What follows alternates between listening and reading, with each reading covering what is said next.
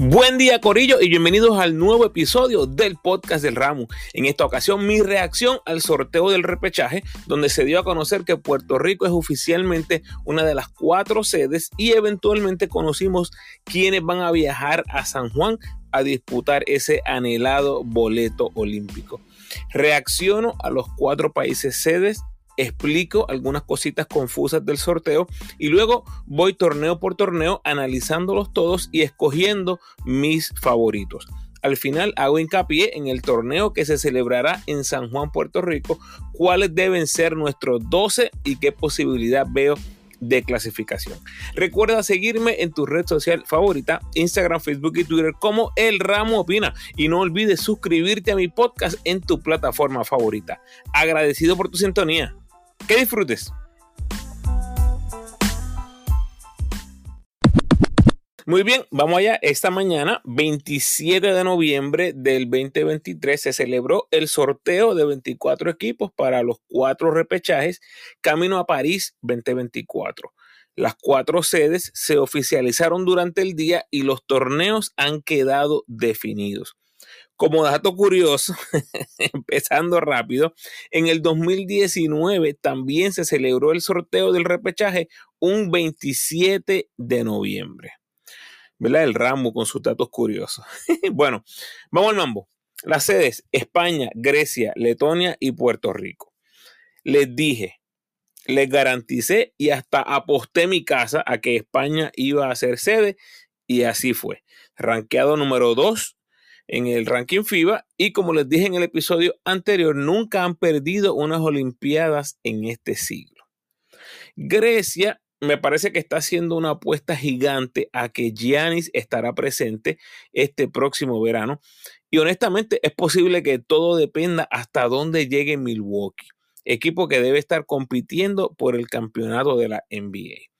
Asumiendo que los Bucks llegan lejos en los playoffs, estamos hablando de que si Gianni juega con Grecia, va a tener lo que seguir de rolling pin para Francia. O sea que prácticamente no tendría break de descansar previo a la próxima temporada, la 2024 o 2025 de la NBA. Yo sé que Giannis es un fiebre y aquí el atractivo es obviamente jugar frente a tu gente por un boleto olímpico. Ya vamos a ver si esta apuesta les da resultados. Letonia no debe sorprender como sede. Su federación apuesta a que seguirán el momentum que tienen tras el Mundial y de nuevo se juegan la carta de cancha local buscando asegurar la presencia de Porzingis, su gran referente en la NBA. Y finalmente Puerto Rico teniendo el Choliseo como el recinto del torneo.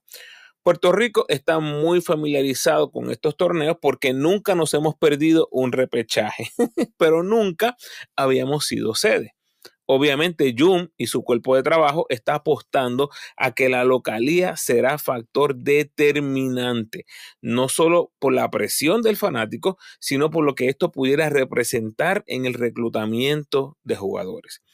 Como dato curioso, se repite la historia de los cuatro repechajes del 2021 cuando tuvimos tres sedes en Europa y una sede en América. En aquella ocasión, la sede de América fue Canadá. Muy bien, vamos al sorteo.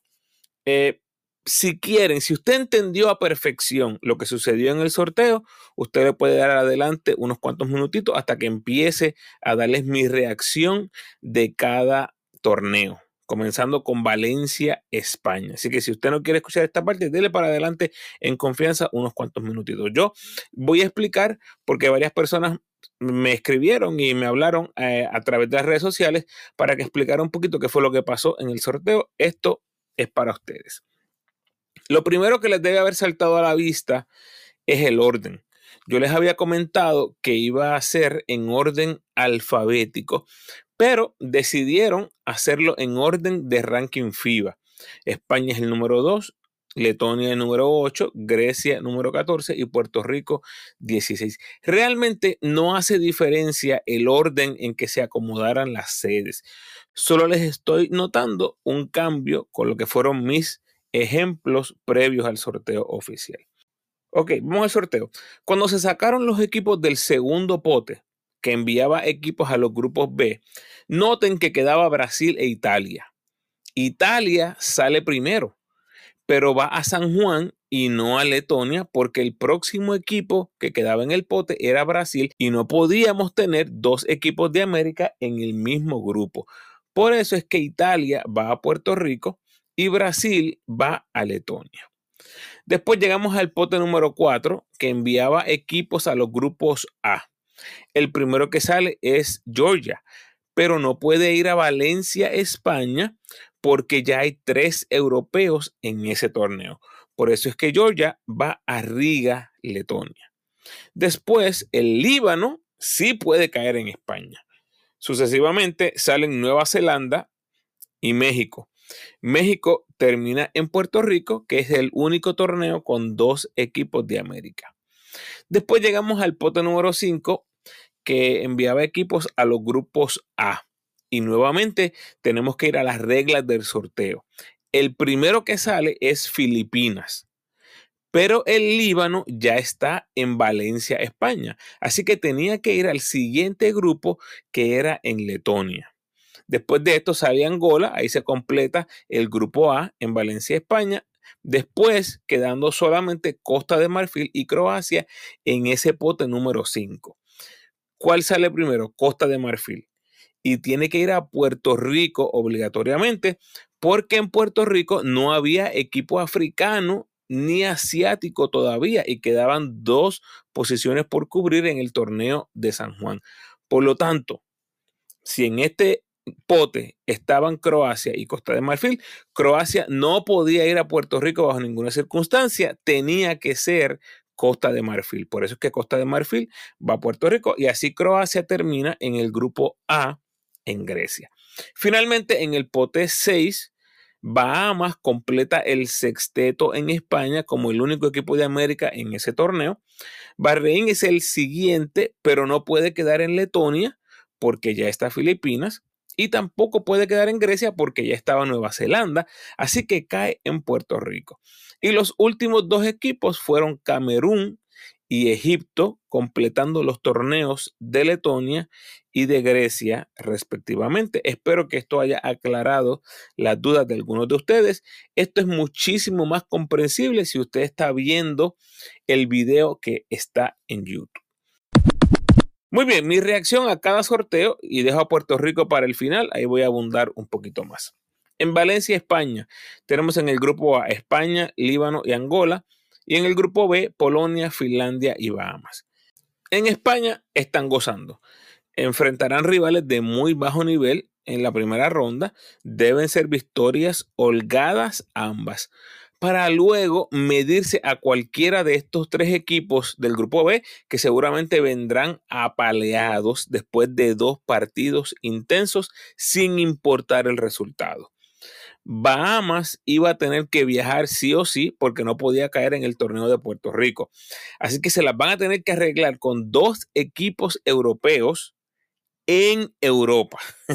Sin duda, de los ocho grupos, este grupo B de Valencia me parece el más competitivo de todos, aún Bahamas ganando. y me gustan mucho los chances de Bahamas, pero aún ganando, eventualmente se van a tener que medir a España. Me gustan los chances de Bahamas de llegar al juego final, especialmente si evitan a España en el cruce. Desde ya, auguro un triple empate en este grupo B. Como quiera, jugando como local, España debe ser el amplio favorito. El próximo es Riga, Letonia. Ahí tenemos en el grupo A a Letonia, Georgia, Filipinas y en el grupo B Brasil, Montenegro y Camerún.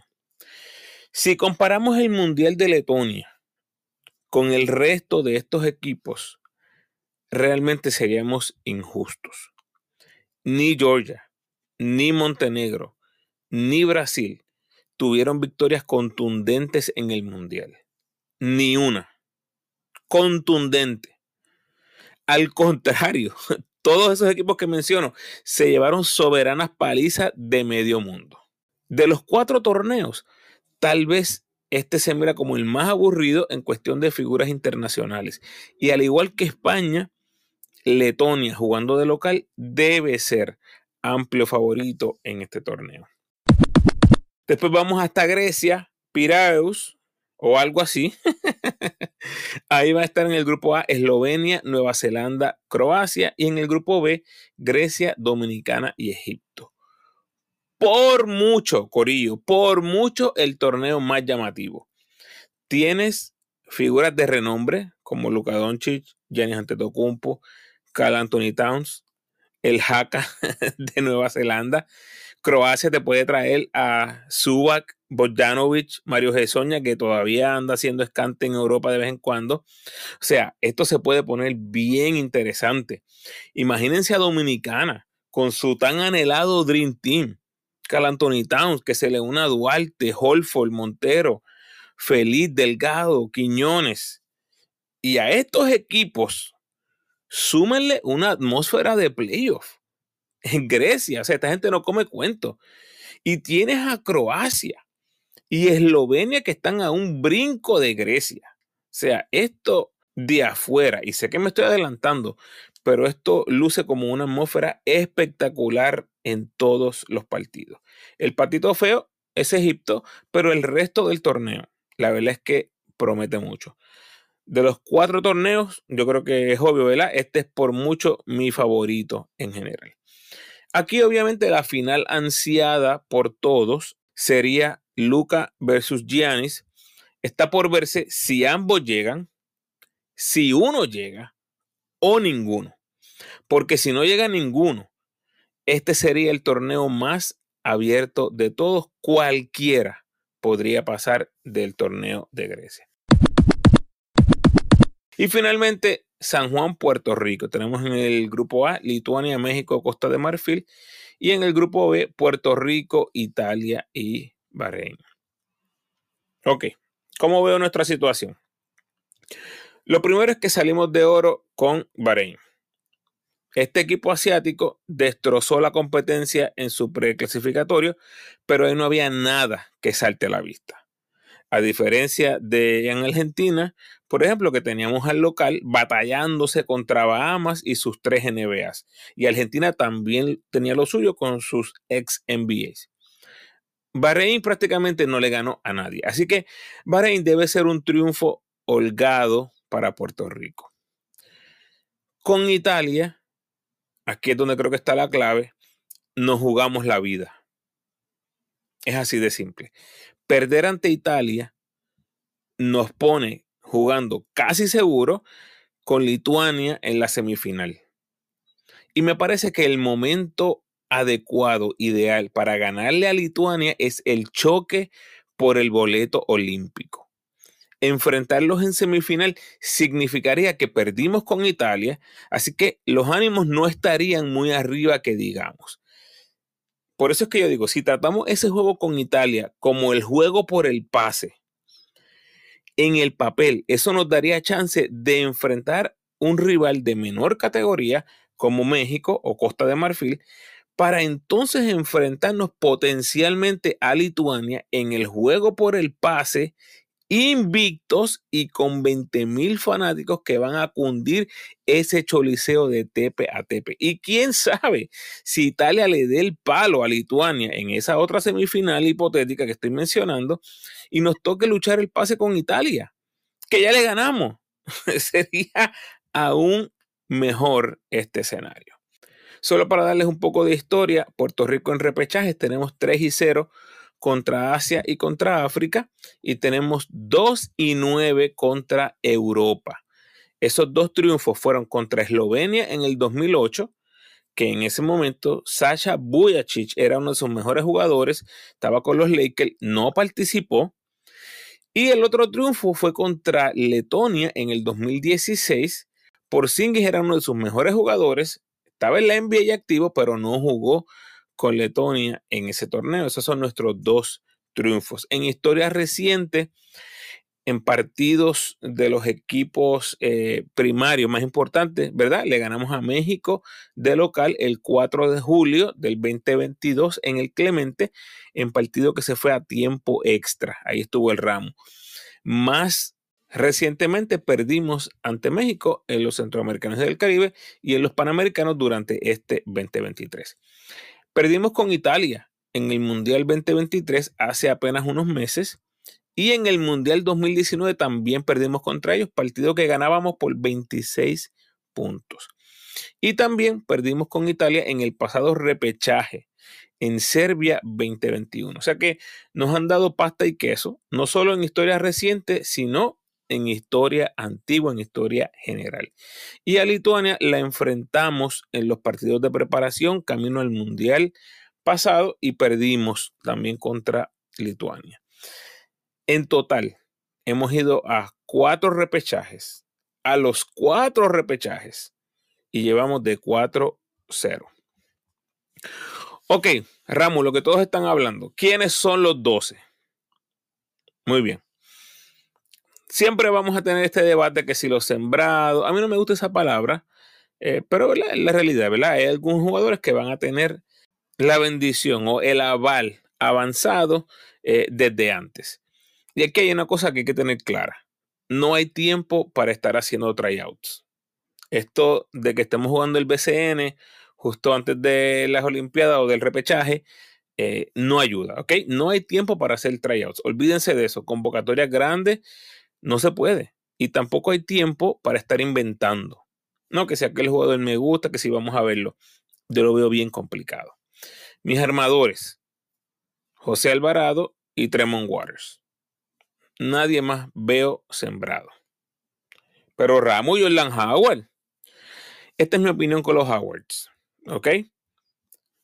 Marcus va a estar en el equipo si está Jordan.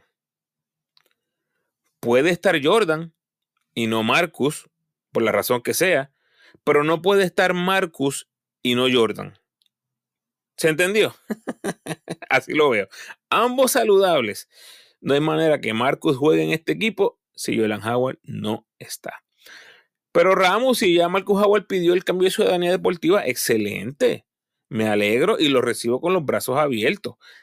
Pero sembrado, asegurarlo, no creo. Creo que depende de otros factores. Los escoltas o Churingal, Jean Clavel, lo veo en ese equipo y ya expliqué lo de Marcus Howard, que es de los mejores lanzadores del básquet internacional, pero ojo con Marcus, es un 5-10 que solo es un lanzador. Me trae muy poco en otras áreas, ¿ok? Prácticamente es un Sosa en esteroides para ustedes fanáticos del BCN. Los otros que veo en el equipo, Piñeiro, Cris Ortiz, Ismael Romero, George Condit y Hernaldo Toro. Hay mucha variedad ahí. Otros jugadores que podemos mencionar. Julian Strother. Yo he mencionado en repetidas ocasiones que estos jugadores jóvenes, una vez entran a la NBA, es bien difícil sacarlos de ese mindset. Ya nos ha pasado en repetidas ocasiones en los últimos años. Pasó con Harkless, pasó con Alvarado y pasó con Strotter este verano pasado. ¿Qué pasó en el verano? Strotter estaba enfocado en su ingreso a la NBA. Este próximo verano 2024, su enfoque estará en permanecer en la NBA. ¿Por qué? Porque después de un año sabe las cosas que necesita para permanecer en la NBA. Si Strotter quiere estar en el equipo nacional, va a estar, no tengo duda. Y el hecho de que se juegue en Puerto Rico definitivamente creo que mueve la balanza a nuestro favor, tanto con él como con Alvarado, lo que mencionaba en el episodio anterior, la cercanía, no tener que estar viajando, que si a China, España, Grecia, donde sea. Creo que eso ayuda muchísimo. ¿Qué nombres te gustaría ver en el equipo nacional, Ramos? Al menos practicando. Si existiera la posibilidad que ya les dije que no existe. Me gustaría ver a Trent Frazier. Está matando allá en Rusia. Eh, les dije antes del season, vamos a echarle el ojo a este jugador. Está jugando muy bien, ha mejorado en comparación a lo que hizo el año pasado. Su futuro luce muy, muy prometedor en el baloncesto internacional. Y hay otros jugadores que están mencionando que si Mo Harkless, que si Chavas Napier, que si Jonathan Isaac, que si Tyler Davis. Corillo, honestamente, las posibilidades son tan remotas que ahora mismo ni vale la pena analizarlo. Seamos realistas.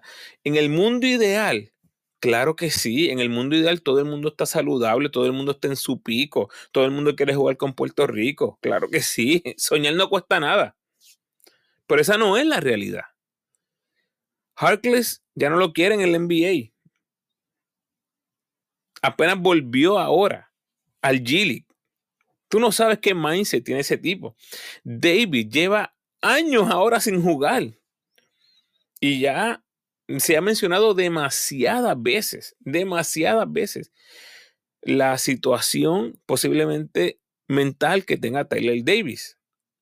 Jonathan Isaac tiene un historial de lesiones larguísimo.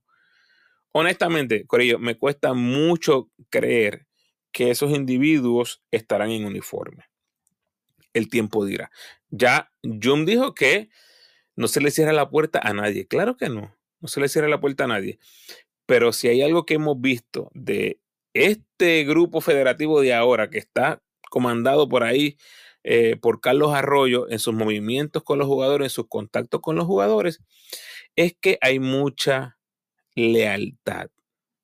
Me parece, de afuera, me parece que hay mucha lealtad, ya lo hemos visto en varias ocasiones, hay un grupo de jugadores que dicen que sí, dicen presente, y mayormente son esos jugadores los que terminan poniéndose la camisa.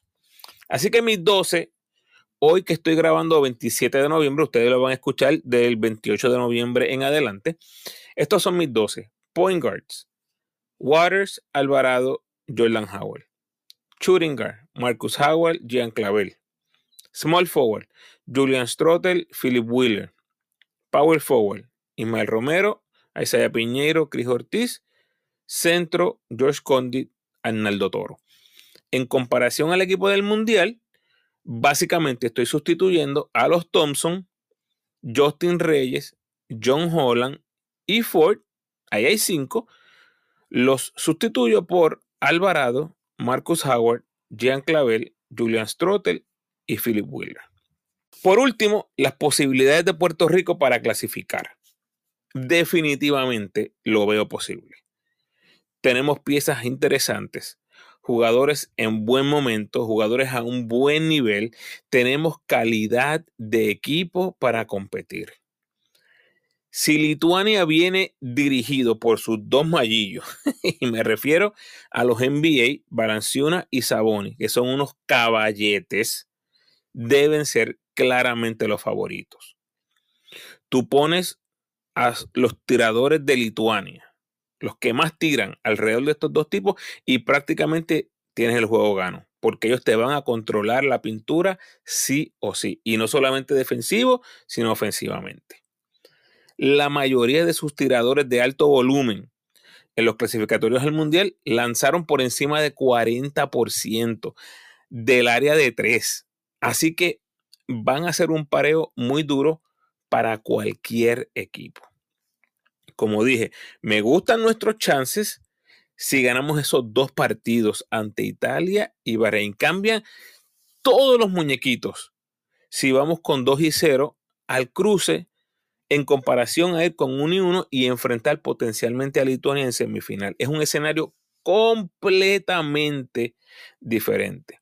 Si caemos ante Italia, no me gustan mis posibilidades. Pero si vamos con 2 y 0, me gustan muchísimo. Vamos arriba, Puerto Rico. Hasta aquí nuestro el barco corrido. Los leo en las redes y los espero en el próximo podcast.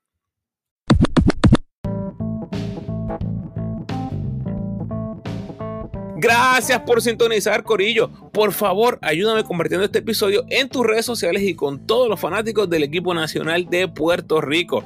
Si quieres seguir disfrutando de mi contenido, te invito a escuchar mis episodios más recientes en el 209, 210, 214 y 215, los primeros episodios de la serie Lo bueno, lo malo y el futuro de cada equipo del BCN. en el 212 el recap de los boricuas por el mundo para el mes de octubre, pendiente que por ahí viene el de noviembre. En el 213 mi repaso y análisis de nuestros equipos de los centroamericanos del Caribe y los panamericanos. Y en el 216 explicaba la importancia de ser sede del repechaje. Te recuerdo cómo me puedes ayudar para que el podcast siga creciendo. Por favor, denme la mano con el rating y el review del podcast en la plataforma donde escuches. A los que me escuchan en Spotify, por favor, un rating de 5 estrellas. Y a los que me escuchan en Apple, tienes la oportunidad de rankear mi podcast y dejarme un review. El rating te toma 5 segundos y el review de 30 segundos a un minuto. Así que si tienes el tiempo, gracias adelantadas. Y si me dejas el review, lo voy a leer aquí en el próximo episodio. Puedes apoyar al ramo convirtiéndote en patrocinador del podcast y lo puedes hacer a través de Spotify for Podcasters con 10, 5 o 1 dólar al mes. Como siempre te invito a que te suscribas al podcast, déjame tu mejor review por favor y sígueme en tu red social favorita, Facebook, Instagram o Twitter. De nuevo, agradecido por tu sintonía.